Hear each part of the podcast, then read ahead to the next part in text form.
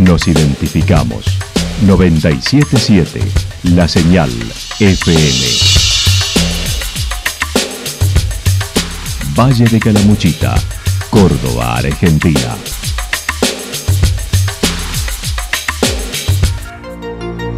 El más completo resumen de las noticias de la región, encontralos todos los días a las 12 y 30, a las 16 y a las 22 horas. Panorama de noticias. Por la 977, la señal FM nos identifica también con las noticias.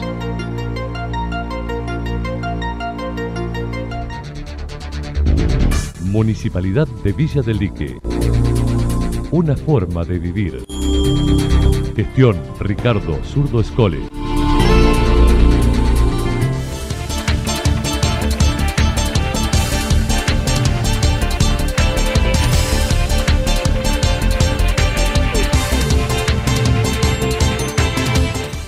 A esta hora hacemos un repaso por la información regional a través de los títulos. Vecinos del Durazno movilizados por la obra de agua. Pintadas en el Champaquí. Día Mundial de la Prevención del Ahogamiento con CEARU. La actualidad en síntesis. Resumen de noticias regionales producida por la 977 La Señal FM. Nos identifica junto a la información.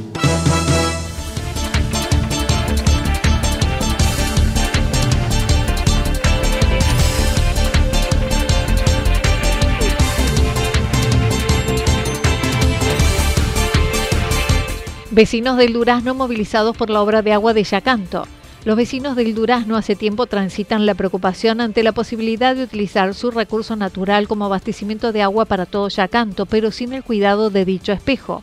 Pablo Gotero, como integrante de la asociación vecinal, comentó se enteraron del proyecto de extracción de agua en marzo del 2022, por lo que solicitaron información que recién en diciembre lograron con la respuesta del actual intendente, que se llegó a brindar algunos datos no muy técnicos, así lo decía. Desde ese momento los vecinos empezamos a solicitar información del proyecto al municipio porque nos, preocupaba la, forma en que se iba a hacer la extracción de agua.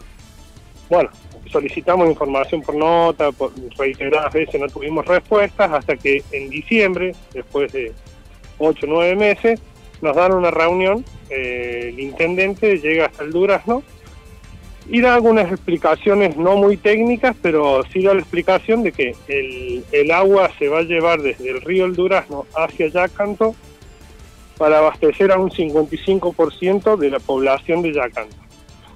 Eh, bueno, a raíz de eso, de, esa, esa reunión y de, ciertos planteos que, nos hicimos, nos surgen muchísimas dudas entonces empezamos a solicitar eh, información al ENOSA, que es el que financia la obra, al APRI, que es el que da la autorización para sacar el agua del río, a la Secretaría de Ambiente, ya que el proyecto que nos presentan en, o preliminar no tenía estudio de impacto ambiental y el intendente aseguraba que no era necesario por medio de una nota en el proyecto, los vecinos siguieron solicitando información a los entes correspondientes sin respuesta, salvo ENOSA, organismo nacional que respondió solo son responsables de la financiación, habiendo hecho el primer desembolso para la misma, y les ha generado varias dudas.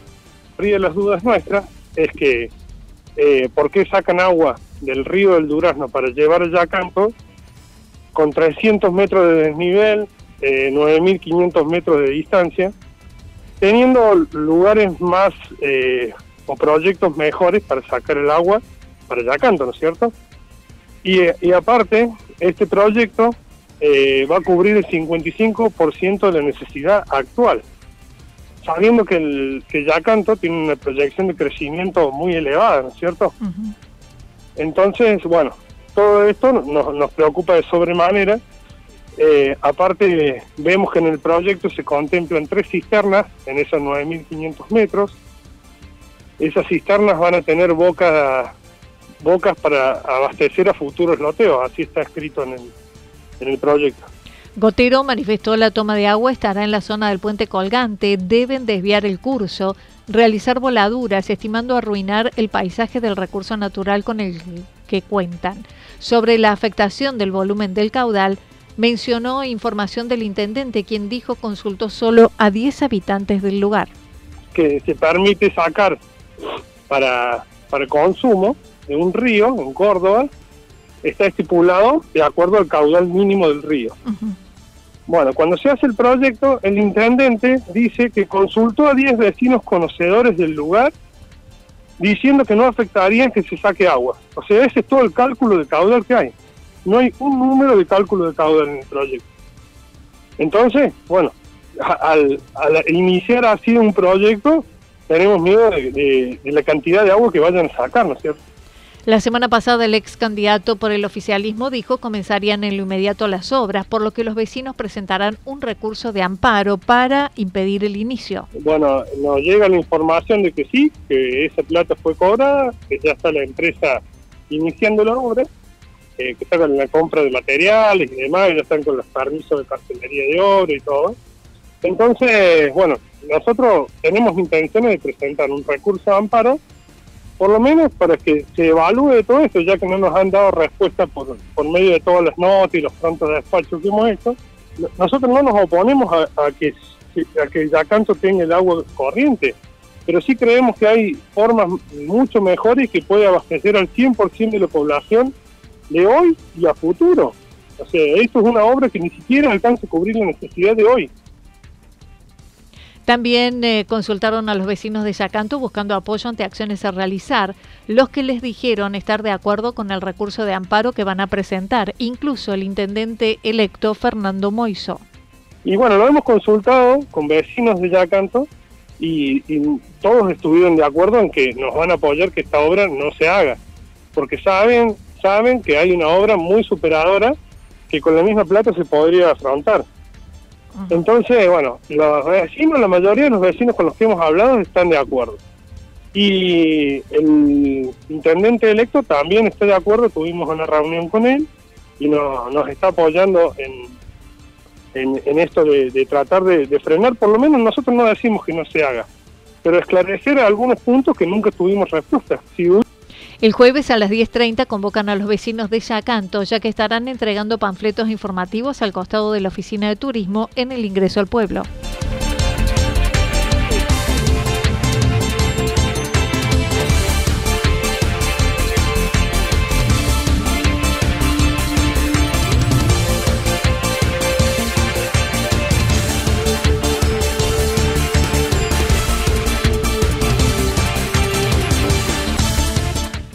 Pintadas en el Champaquí. Ayer en el habitual recorrido de excursiones que brinda Oscuro Verá en Yacanto, Adrián Martínez se encontró con pintadas en el camino a la cima del Cerro Champaquí. Así lo manifestó. Nosotros hacemos los ascensos al Champa y bueno, en el día de ayer lunes eh, accedimos más allá que también el domingo fuimos y bueno, apenas eh, eh, hacemos más que todo cima en el, en el Champa, nos damos con la noticia de que habían lleno de grafiteado, ¿no? Es decir, también grafiteado todo el, toda la cumbre. También lo venimos viendo en el camino, porque esta vez lo habíamos hecho ahí por linderos, por el camino, y nos dimos cuenta de que, de que también había algunas pintadas sobre el camino, y bueno, cuando llegamos a la, a la cumbre nos damos cuenta de esa situación, ¿no? Lamentó lo sucedido, ya que son las propias gentes que asciende con la intención de pintar las piedras, ya que lo hicieron con aerosol. No, bueno, qué sé yo, te da impotencia más que todo porque hay que primero comprar un aerosol. Exacto. ir a la ferretería o al lugar a comprar un aerosol y decir, bueno, me voy a me voy a subir a la sierra a pintar las piedras. Entonces, decir, ya de ahí estamos fallando mal, ¿no? Eh, porque realmente ir a un lugar que es un lugar natural, que es de todos, eh, y hacer semejante atrocidad, ¿no? Porque qué mejor que estar con la naturaleza misma, ¿no? Y ir a arruinarla es, creo que no, no, la verdad. El día de ayer cuando cuando subí me tocó, bueno, subí yo, y cuando veo esas cosas te dan una impotencia bárbara porque decís, eh, en qué cabeza cae, ¿no? Eh, hacer esas, esas cosas, ¿no? Y bueno, eh, rápidamente, la verdad, nosotros somos de, más, más que somos como guardianes ahí del, lugar, tratamos de publicar para que, una, para que se viralice, para ver si alguien vio o no vio algo, eh, que, no sé, que radique la denuncia, nosotros hacemos las denuncias más allá de, nuestras redes sociales. Eh. Según manifestó Martínez, ya en febrero de este año hubo otras pintadas en el Cerro Linderos que fue denunciado a la Secretaría de Ambiente de la provincia como en esta ocasión.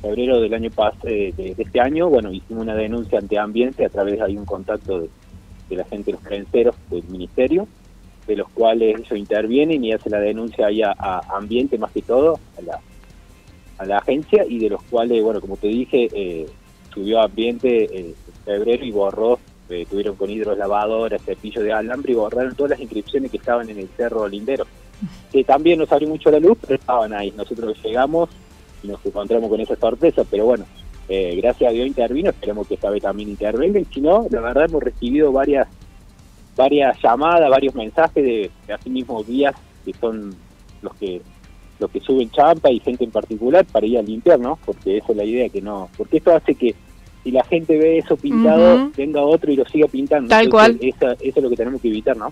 Con respecto a los extravíos, mencionó han disminuido, estimando puede ser por la colocación reciente de 16 carteles instalados con la Secretaría de Ambiente y el municipio de Yacanto. En otro orden, destacó este invierno no tuvo nieve aún como otros años, solo levemente en la cima, por lo que siguen aguardando, además por el aporte de humedad que pueden hacer a la cuenca hídrica. Así lo señaló. Sí, la verdad que yo a mí me encanta la nieve, así que la estoy esperando ansiosamente. Eh, pero no hemos tenido apenas uno ahí en la punta de, Lindero y Champa, bueno, un poco más ahí en Pampa de Achale hace, hace poquitos días, un poco más bajo, pero no, no hemos tenido nieve y bueno, la estamos esperando ansiosamente, más que todo por también para, para aportar algo de, agua a la cuenca hídrica y encima, bueno, aplacar también lo que es la sequía, ¿no?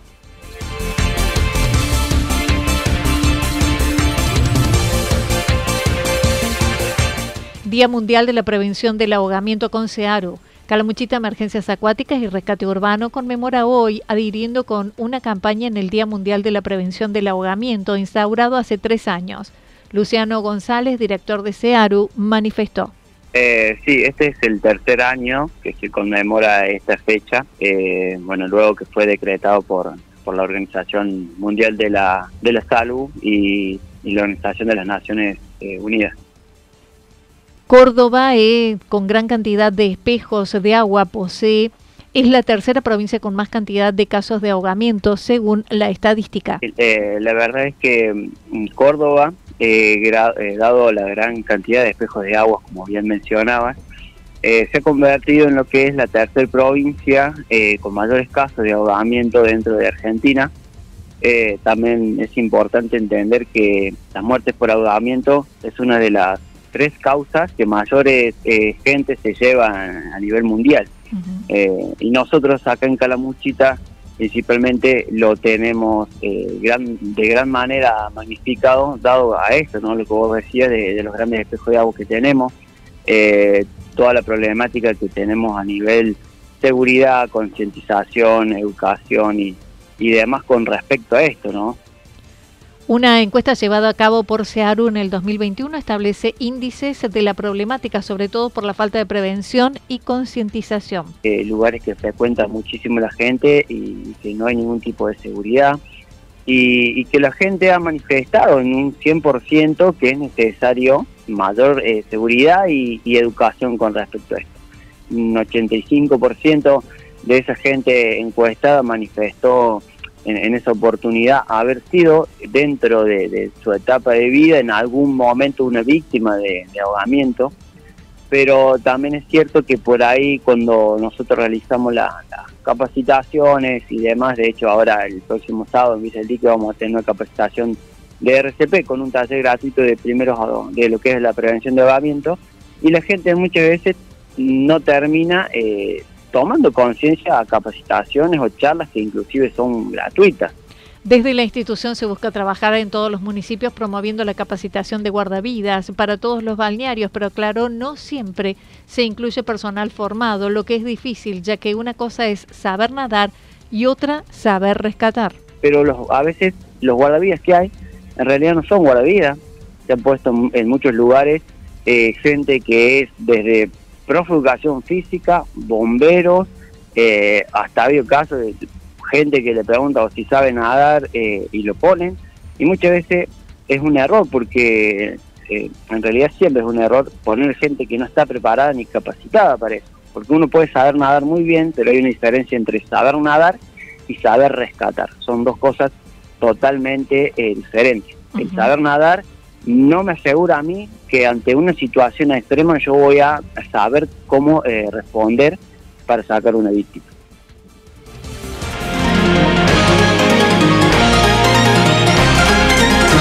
Toda la información regional actualizada día tras día. Usted puede repasarla durante toda la jornada en www.fm977.com.ar. La señal FM nos identifica, también en Internet.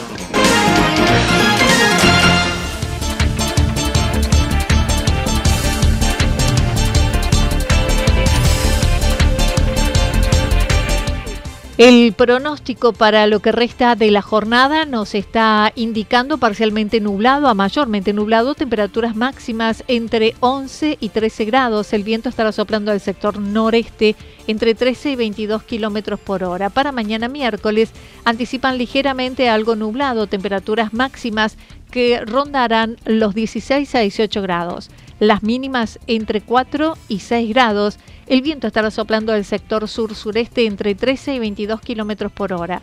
Datos proporcionados por el Servicio Meteorológico Nacional. Municipalidad de Villa del Lique. Una forma de vivir. Gestión Ricardo Zurdo Escole. Lo que sucedió en cada punto del valle. Resumimos la jornada a través del informativo regional en la 977. 977 La Señal FM.